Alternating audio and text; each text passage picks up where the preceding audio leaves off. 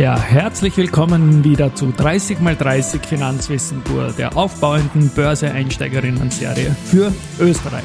Mein Name ist Christian Drastil, ich bin der Host dieses Podcasts und in Folge 2 geht es im Talk mit Asset Manager Wolfgang Mateka über die Schönheit und Sinnhaftigkeit von Aktieninvestments. Wir sprechen über AGs, Geschäftsmodelle, Value versus Growth, aktiv versus passiv, defensives Investieren, lebenslanges Lernen und Effekte auf das eigene Leben und Umfeld. Ein bisschen Home Bias darf dabei nicht fehlen. Ebenso nicht ein paar Zahlen. Und los geht's.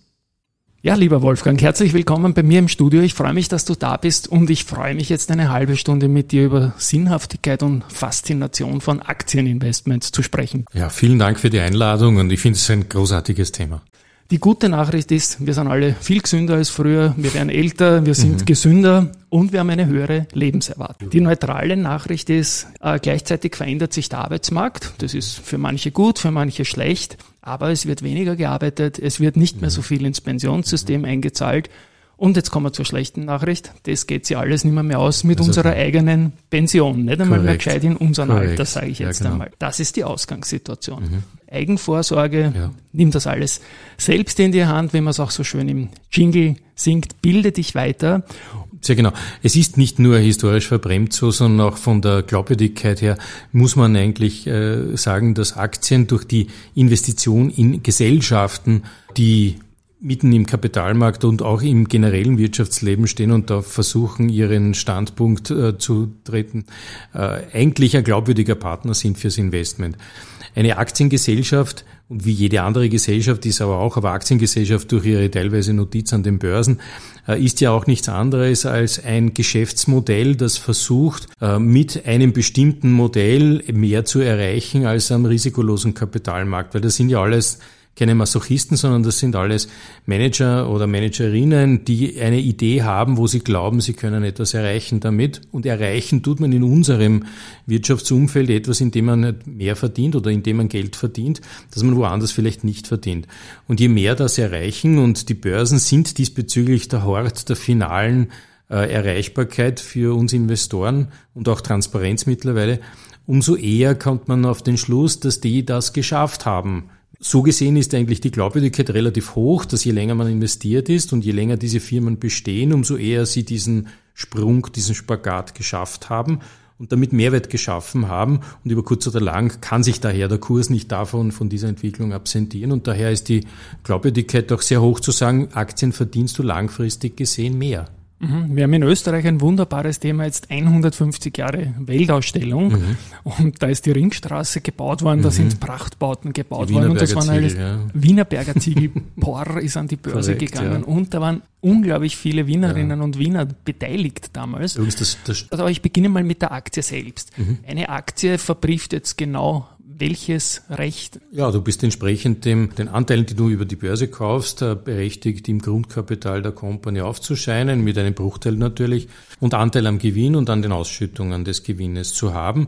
Des Weiteren hast du diese Rechte, äh, bei der Hauptversammlung teilzunehmen, das heißt Fragen und Antworten auch bewusst zu stellen, wenn du nicht passiv diese über den Geschäftsbericht, den du auch verpflichtend erhalten musst, äh, beantworten kannst. Zusätzlich hast du dann natürlich auch die gesamte Transparenz über die Berichterstattung der jeweiligen börsennotierten Aktiengesellschaften, die eigentlich ziemlich verpflichtend mittlerweile ist, so dass du dich eigentlich vollumfänglich über dein Investment in deiner Gesellschaft äh, informieren kannst.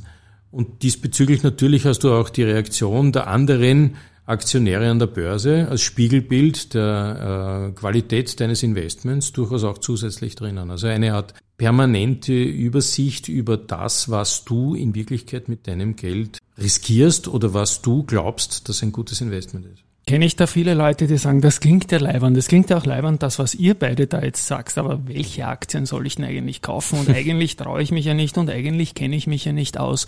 Das Grundsätzliche muss einmal sein, dass man diesbezüglich äh, erkennt, dass man mit der Aktie durchaus auch ein riskanteres, weil schwankungsintensiveres Investment tätigt. Ganz klar, keine Firma entwickelt sich gleich, keine Firma ist im selben Wirtschaftskreislauf wie die andere und auch die Investorenströme sind unterschiedlich äh, über Risiken, denkt man nur an Corona etc., gelenkt. Mittel- bis längerfristig ist es aber durchaus so, dass man sich hier als äh, kommender Investor sehr gut vorbereiten kann, wie man dieses Investment angeht nämlich auf verschiedenste Art und Weisen, die in überwiegendem Maße eigentlich dem eigenen Charakter entsprechen. Es gibt die einen, die sich eigentlich über das wirtschaftliche Interesse sehr annähern.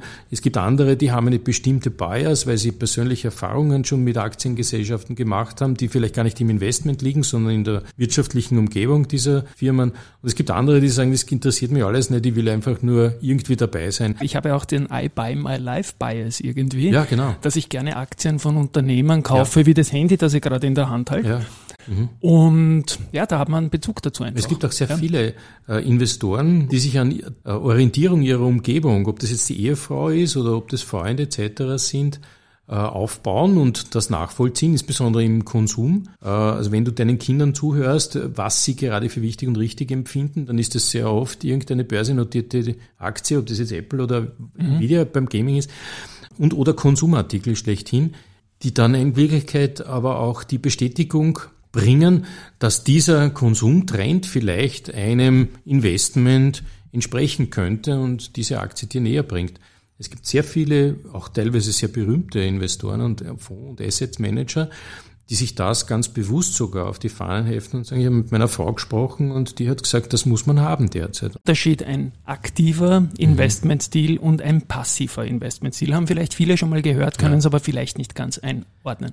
Ein aktiver Investmentstil hat damit zu tun, dass man sich dem Umfeld und dem Transparenzbegebenheiten, äh, die die Aktie äh, repräsentieren, direkter widmet. Auf Deutsch, man schaut sich die also Top-Down beispielsweise, das ist auch so ein Fachbegriff, von mhm. oben herunter betrachtet, wie ist die politische Lage, wie ist die Steuersituation, wie ist der Investitionszyklus, wie, wie sieht das Ganze aus, um sich danach an die einzelnen Aktien zu äh, begeben und zu sagen, wer profitiert, wer äh, nicht, wer hat diesbezüglich sich jetzt besser als die anderen positioniert und wie oder was kann man hier als Trend oder zumindest als Vorteil gegenüber dem einen oder anderen und, und auch als Nachteil erkennen. Und dann sieht man sich die Aktien direkt an und, und schaut nach, äh, ist da nicht irgendwas versteckt drinnen, warum ist die Aktie gerade so billig und oder so teuer.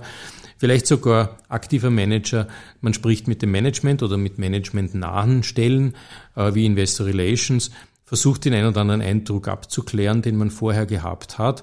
Und dann begibt man sich ins Investment, dass man halt dann auch noch in Beziehung mit dem Markt und den Umgebungsbewertungen vollzieht. Also wenn es ganz teuer ist, dann wirst du nicht alles in die, äh, in die Pfanne legen, sondern wirst du vielleicht zwei, drei Eier zurückhalten. Mhm. Beim passiven Investment ist es in Wirklichkeit eher ein Investment, das sich sehr zumeist dem Index annähert. Mhm. Es gibt natürlich andere passive Gruppierungsmethoden, die das machen, aber da hast du nicht mehr diesen direkten Einfluss zu sagen, ich will diese oder jene Firma bevorzugt haben, sondern dann kaufst du in der Regel entweder eine Gesamtstruktur, also du willst jetzt nur die Energiewerte haben, oder du kaufst einen Index, du kaufst sagen wir, den ATX oder du Auf kaufst ein den Land DAX. oder so, einen Nationalindex, wie der Korrekt. Börsevorstand sagt, ja. ja oder einen Weltindex. Weltindex, Weltindex. großartig. MSCI da kaufst du natürlich dann alle Anführungszeichen ja. Risiken wie Währung, unterschiedliche Sektoren, Trends etc. pauschal mhm. mit. Dann partizipierst du eigentlich am Thema Aktie so breit wie es nur geht. Ein zweites Ding, was auch immer wieder herumschwirrt, man wird die englischen Begriffe eindeutschen können, Value ja. und Growth. Uh, Value, die, der Wert uh, ja. und Growth, das Wachstum. Uh, mit den wertorientierten Aktien ist natürlich ein Blickwinkel verbunden, der sich auf die sogenannten, wieder ein englischer, Assets einer mhm. Gesellschaft, also die Werte einer Gesellschaft richtet. Also wie hoch ist das Eigenkapital, wie viel verdient die Firma, wie lange verdient sie in einem bestimmten Prozentbereich, also wie stabil ist die Marge, wie riskant sind die Produkte, die die Firma produziert, inwieweit ist die Firma in zyklischen oder sonstigen Abhängigkeiten gefangen. Und daraus in Verbindung mit der Bewertung ein mittel- bis längerfristiges Betrachtungsuniversum zu bilden und sagen, dafür ist die Firma für mich günstig und billig, weil äh, beispielsweise eine Föstalpine, wenn die Föstalpine ein Eigenkapital hat, das höher ist als der Börsenkurs, dann ist es wahrscheinlich nicht so wirklich riskant in die Firma zu investieren, wenn sie sich jetzt gerade in einem sehr guten Umfeld für ihre Produkte befindet, wird die Enttäuschung wahrscheinlich nicht passieren. Im anders gesagt, wenn jetzt das ganze Umfeld riskant wird und wenn man plötzlich kein Eisenerz mehr bekommen würde und die Föstalpine unfassbare Preise dafür bezahlen müsste, dann wird wahrscheinlich der Gewinn auch nicht mehr hoch sein. Also das sind Value-Gedanken, die man hat. Bei Growth ist es in Wirklichkeit ein Ansatz, was das Potenzial des Produktes betrifft in der Regel und in welchem Ausmaß die Unternehmung ein Alleinstellungsmerkmal besitzt. Mhm. Dieses Potenzial auch heben zu können. Das heißt, man verlässt sich darauf, dass es eine Zeit lang braucht, bis sich dieses Potenzial vermarkten lässt, so, so vermarkten lässt, dass man auch wirklich viel Geld damit verdienen kann und bewertet, wie lang diese Firma das in Wirklichkeit tun kann, bevor der Wettbewerb massiv einsetzt und die Performance zu schmälern beginnt. Und das sind dann in der Regel halt Unternehmen, die sich wirklich an bestimmten Nischen orientieren. Und Großaktien kann man äh, in zwei Kategorien bei den Investoren einreihen. Die großen, die mhm. wir alle kennen, die Apples, Nvidias dieser Welt, äh, und die kleinen, die es noch nicht geschafft haben, aber die ein sehr spezielles Wissen oder einen speziellen Zugang der Investoren verlangen, um dieses Potenzial auch äh, für sich selbst greifbar zu machen. Das ist ohne aktives Investment nicht zu schaffen. Äh, das setzt aber voraus, dass man sich in bestimmten spezifizierten Wachstumsregionen versucht hineinzuarbeiten. Also mhm. Literatur über jetzt welche Wachstum, ob das jetzt Energie, ob das äh, Telekommunikation, ob das Smartphone Technology oder sonstiges oder generell Halbleitertechnologie betrifft. Das sind alles Nischen, äh, die man sich dann selbst definieren und darin erarbeiten muss. Eine Subkategorie von Value möchte ich noch dazu kommen, sind sogenannte defensive Aktien. Also ich sehe gar mhm. nicht so die offensiven als ja. Gegenteil. Viele Leute lieben das. Wie würdest du defensiv kurz erklären? Defensive Aktien sind meistens durch Oligopole charakterisierte Gesellschaften. Also das sind sehr oft Konsumwerte, die halt eine bestimmte Abdeckung haben. Also die Grundversorgungswerte sind das. Das sind aber auch Gesundheitswerte, äh, die von einem fast, würde ich fast sagen, Suchtverhalten ihrer Kundschaft äh, den, den, den Erkrankten oder den Therapiebedürftigen äh, orientiert zugewendet sind und die natürlich ihre Margen oder ihre Erträge auf geschützter Basis, durch Patentrechte geschützter Basis hier langfristig ausbreiten können. Das nennt man defensive Aktien, denn selbst dann, wenn es halt die ein oder andere Disruption gibt, haben die noch immer ihr Geschäft. Warum ist das so, dass hohe Zinsen Gift für mhm. Aktien sind? Gesellschaften sind oft nicht in der Lage, noch nicht in der Lage, äh, Gewinne zu erzielen, weil sie eben erst ihre Produkte äh, zur Reife bringen müssen und oder auch ihre Abnehmer zur Reife bringen müssen. Also sie Anführungszeichen eduzieren, diese Produkte auch zu wollen. Und dieser Prozess kostet Geld und dieser ist in der Regel fremdfinanziert. Ähm, den guten Onkel, der alles bezahlt, gibt's an der Börse in der Regel nicht in diesem Ausmaß. Daher ist es von der Zinslast abhängig, wie hoch denn äh, dieses Potenzial werden darf. Je höher die Zinsen, umso schwieriger wird es, Kredite zu bekommen, umso glaubwürdiger muss man den Banken, die das finanzieren, auch beweisen, dass das Geschäftsmodell intakt ist.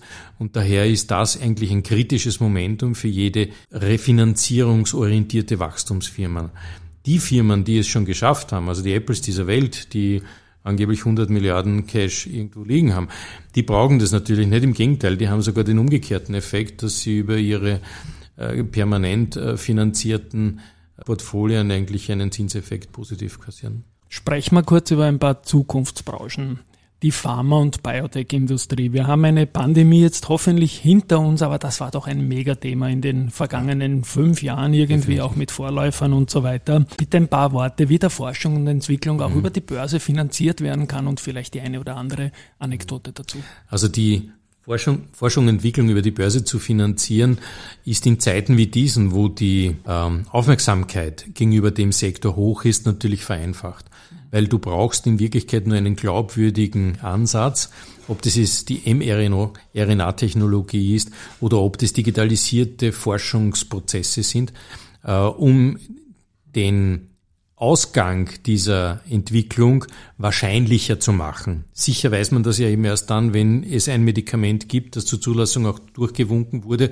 Aber bis dorthin kann man diese Wahrscheinlichkeiten aufgrund der während des Prozesses notwendigen äh, Ergebnisberichte durchaus erkennen.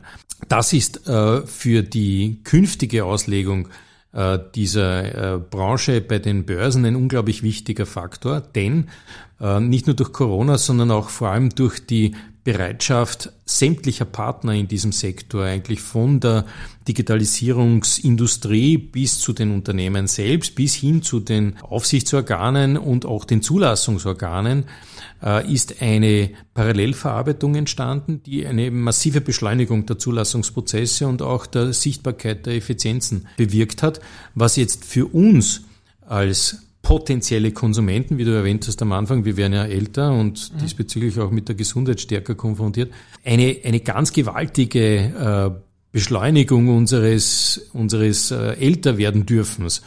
Äh, und das, was diese Geschwindigkeit in sich noch mehr trägt, äh, was wir in Wirklichkeit noch gar nicht richtig abschätzen können, weil es eben so einigermaßen unglaubwürdig ist, die, die ganze künstliche Intelligenz, die uns mhm. jetzt mit ChatGPT etc. erreicht, die ist ja dort bereits schon seit längstem äh, vorhanden. Das heißt, die Proteinforschung und wer sich einmal wirklich ansehen möchte, wie ein so ein Protein aussieht, der wird bass erstaunen, was für ein Riesengebilde so etwas ist und wie viel unterschiedliche gibt.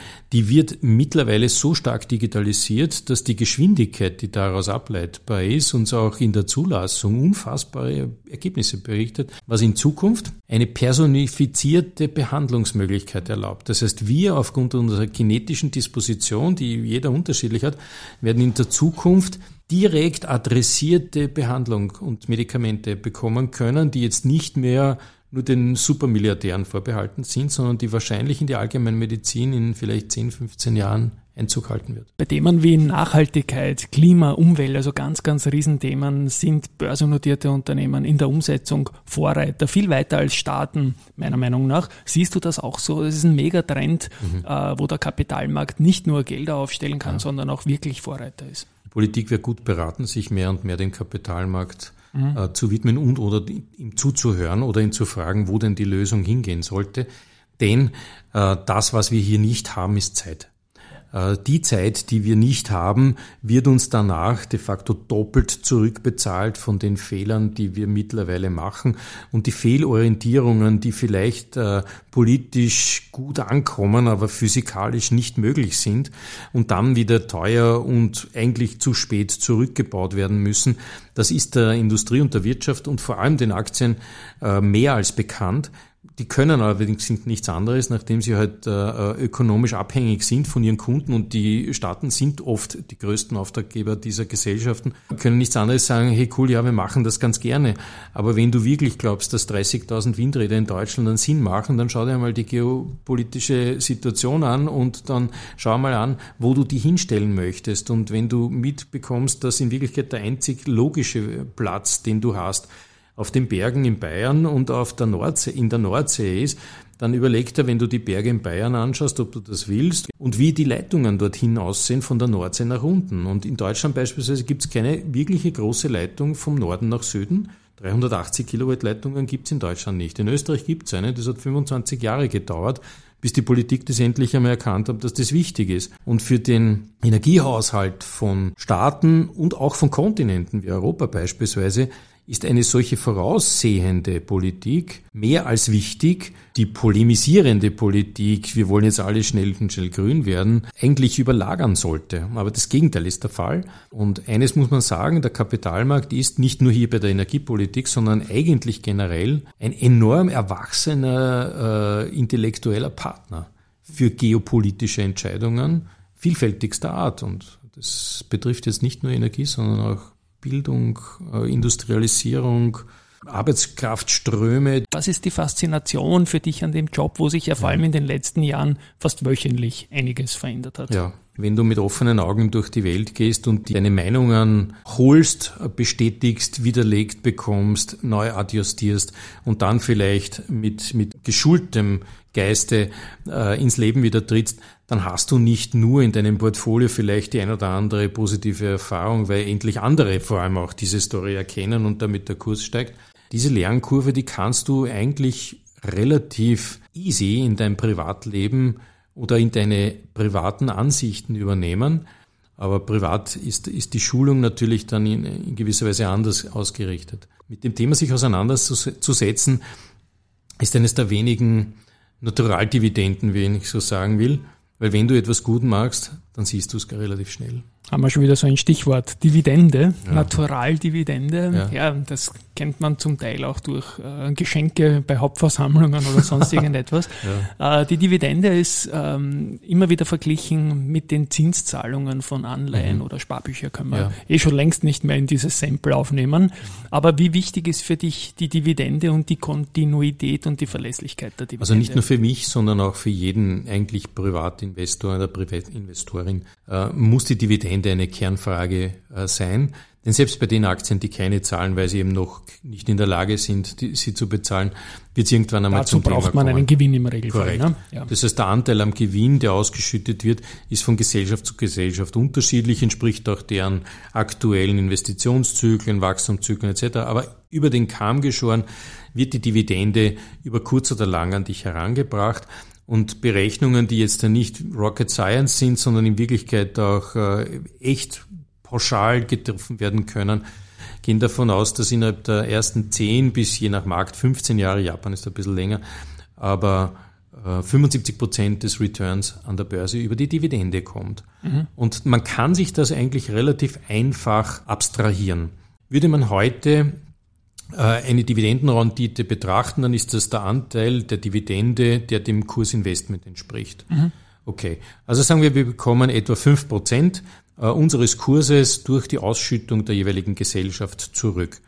In der Regel macht die Gesellschaft, wie wir am Anfang gesagt haben, ja Gewinne. Und diese Gewinne werden in der Regel auch wachsen müssen, denn würden sie nicht wachsen, hätte die Gesellschaft ein Problem. Also sie muss immer schauen, dass die Gewinne weiter wachsen und so gesehen wird auch die Dividende weiter wachsen müssen, weil der Anteil am Gewinn mitwächst. Würde das jetzt äh, hochjustiert werden über die nächsten fünf bis zehn Jahre, dann kommt man drauf, dass man mit dem jetzigen Investment, wo man heute fünf Prozent des Investments als Dividende herausbekommen hat, durch das Wachstum der jeweiligen Gewinne einen ganz anderen Umgebungsblick auf die Aktie in, sagen wir, zehn Jahren bekommt. Denn in zehn Jahren muss diese 5% Dividende von heute unter Umständen auch 5% entsprechen. Die Aktie ist aber gewachsen. Gute Gewinne, Umfeld etc. Nur die Investition, die man getätigt hat, hat man im heutigen Umfeld und erntet sie dann im späteren. Und das allein ist die Erklärung schlechthin, dass man mit Aktien in Wirklichkeit kaum Geld verlieren kann, es sei denn, die Gesellschaft geht unter. Selbst die Wiener Börse, die kein Top-Performer in mhm. den vergangenen Jahrzehnten war, die haben 1991 einen neuen Index gegründet, weil man gerade gemeint hat, man muss jetzt diesen ATX, diesen Austrian Traded Index machen. Und der ist mit 1000 Punkten gestartet. Und jetzt aktuell, so Juni 2023, stehen wir bei 3150 mhm, Punkten mhm. circa. Und rechnet man die Dividenden ein, jetzt steuervereinfacht wohlgemerkt, ja. kommt man auf 6800, also auf mehr das als das, das Doppelte. Genau. Um diesen Effekt auch durchaus in einem längeren Zeitraum, freilich 32 Jahre, aber so lange ist auch nicht her. Ja. 32 da sind aber alle, alle Firmen drinnen, auch die, die untergegangen sind. Wenn man jetzt einen Einsteiger nicht verwirren will, man kann sowohl aktiv mhm. als auch passiv mhm. in all diese Themen investieren. Ja. Monatlich ansparen, einmalig ansparen. Was ist da dein Tipp? Ist das ein Mix oder ist das einfach nur typbezogen oder wie man das Geld hat? Äh, nein, nein, es, es, ist durchaus so, ähm, wenn, es kommt auf den Zweck an, den man erreichen möchte und auch die Herangehensweise, wie vorher gesagt, welcher Charakter man ist. Macht man das für Dritte, meistens für, für Kinder, für Enkelkinder etc., dann ist der Ansparmodus auch mit kleineren Beträgen eigentlich eine perfekte Sache. Man muss nur aufpassen, damit dazwischen irgendwann einmal aufhört. Weil das ist in Wirklichkeit die große Gefahr. Beim Ansparen muss man halt natürlich auch sagen, das Portfolio wächst und wächst und wächst. Aber richtig riskant wird es erst dann, wenn du das Portfolio erntest. Weil dann ist der Zeitpunkt sehr wichtig, in welchem Zusammenhang die aktuelle Börse dasteht. Würdest du es langfristig betrachten, ist das vielleicht eine Sparform oder eine Investitionsform, die fast jedem anzuraten wäre. Wenn man zum Beispiel ein älteres Semester schon ist, dann ist wahrscheinlich der direkte Zugang zu Gesellschaften, wie vorher gesagt hat, unterschiedliche Typologien von, von Sektoren oder Aktiengesellschaften wichtiger, weil dann sagt man, okay, ich will nicht die nächsten 20 Jahre warten, bis sich das Produkt zum, zur Serienreife entwickeln lässt, sondern ich ernte es jetzt schon beispielsweise und oder ich bin auf einer stabilen Dividende orientiert und oder ich bin auf einer defensiven Aktie oder einem defensiven Sektor orientiert. Viele verschiedene Anbieter, man kann sich das über den Dr. Google durchaus relativ mhm. objektiv äh, an, ins, ins Wohnzimmer holen. Da, wo man aufpassen muss und wirklich aufpassen muss, das sind die laufenden Kosten, ja. die damit verbunden sind. Man ist sehr bald und sehr rasch irgendwo dabei, etwas zu tun begibt sich dann vielleicht in die Hände des einen oder anderen Beraters noch. Da muss man ebenso auf die Beratungskosten und die Qualität aufpassen. Jeder Investor oder Investorin hat das Recht, gute Qualität einzufordern, nicht genieren. Äh, und dann wird es vielleicht sogar besser sein, sich über einen Online-Zugang, äh, die derzeit die günstigsten sind, äh, ins Investment zu begeben und einmal zu schauen, wie viel kann man überhaupt riskieren. Denn eines muss man in jedem Fall beachten, die laufenden Kosten im Verhältnis zur Größe des Investments sind natürlich zu beachten. Je kleiner das Investment, umso höher sind die relativen Fixkosten und umso mehr muss man aufpassen, dass die eben nicht hoch sind. Allerletzte Frage, ich habe sie schon angespoilert. Wir beide haben einen gewissen Home-Bias, also gewichten ja. gegen die Lehrbücher vielleicht den mhm. Heimatmarkt ein bisschen über. Ja. Warum machst du das? Ich weiß, warum ich mache. ich kenne mich da einfach besser aus. Die sind ja. näher dran, die Unternehmen. Ich habe ein besseres Bauchgefühl dafür. Ja. Und es hilft mir einfach auch, die lokalen Begebenheiten easy on the job zu lernen. Du hast ein professionelles Portfolio, da wird ja. was anders angehen. Wie ist dein Ansatz zum Home Bias? Also ich glaube, dass wir, dass ich zwei Ansätze diesbezüglich exekutiere. Das eine ist natürlich die natürliche verkürzte Distanz zu den Unternehmen, keine Sprachbarrieren, auch der emotionelle Zugang zu denen, äh, die sich ja natürlich im internationalen Kontext immer als Underdogs äh, fühlen, obwohl sie es sehr oft nicht sind. Also wir sind in, in so vielen Nischen Weltmeister äh, und haben diese Hidden Champions, die wir halt durch unser Kapitalmarktumfeld, das sehr stark fremdfinanziert ausgelegt ist, nicht alle an der Börse leider haben. Red Bull an der Börse beispielsweise wäre genial. Aber das, das, das bekommt man eben nicht, weil ihm die Banken, die das jeweilige Unternehmen äh, schon länger betreuen, sagen, hey cool, mach's doch lieber bei mir. Aber die, die an der Börse sind, haben oft eine Art Wissensvorsprung, Produktvorsprung, Know-how, whatever. Also da gibt's wirklich sehr viele unentdeckte Goldmines. Zu finden, die auch international nicht gefunden werden, weil wir eben so klein sind. Und der zweite Faktor ist der, wenn man im Zusammenhang mit Bewertung, mit äh, grundsätzlichen Eigenkapital zur Aktie oder Kursen, Kursgewinnverhältnissen und oder Dividendenrenditen agiert, ist Österreich ein unfassbar günstiger Markt. Mhm. Und unter diesem Aspekt, beispielsweise die gesamte österreichische Börse, bekommst du, also wenn du es pauschal über den Index rechnest, unter dem jeweiligen Eigenkapital. Mhm. Also du kriegst das in Wirklichkeit geschenkt. Und das ist etwas, was, was es sehr selten gibt. In Österreich passiert es halt immer wieder, weil äh, wenn es geopolitische Risiken zu handeln gibt, werden eben die liquiden Aktien bevorzugt gesucht und da zählt Österreich eben leider nicht dazu.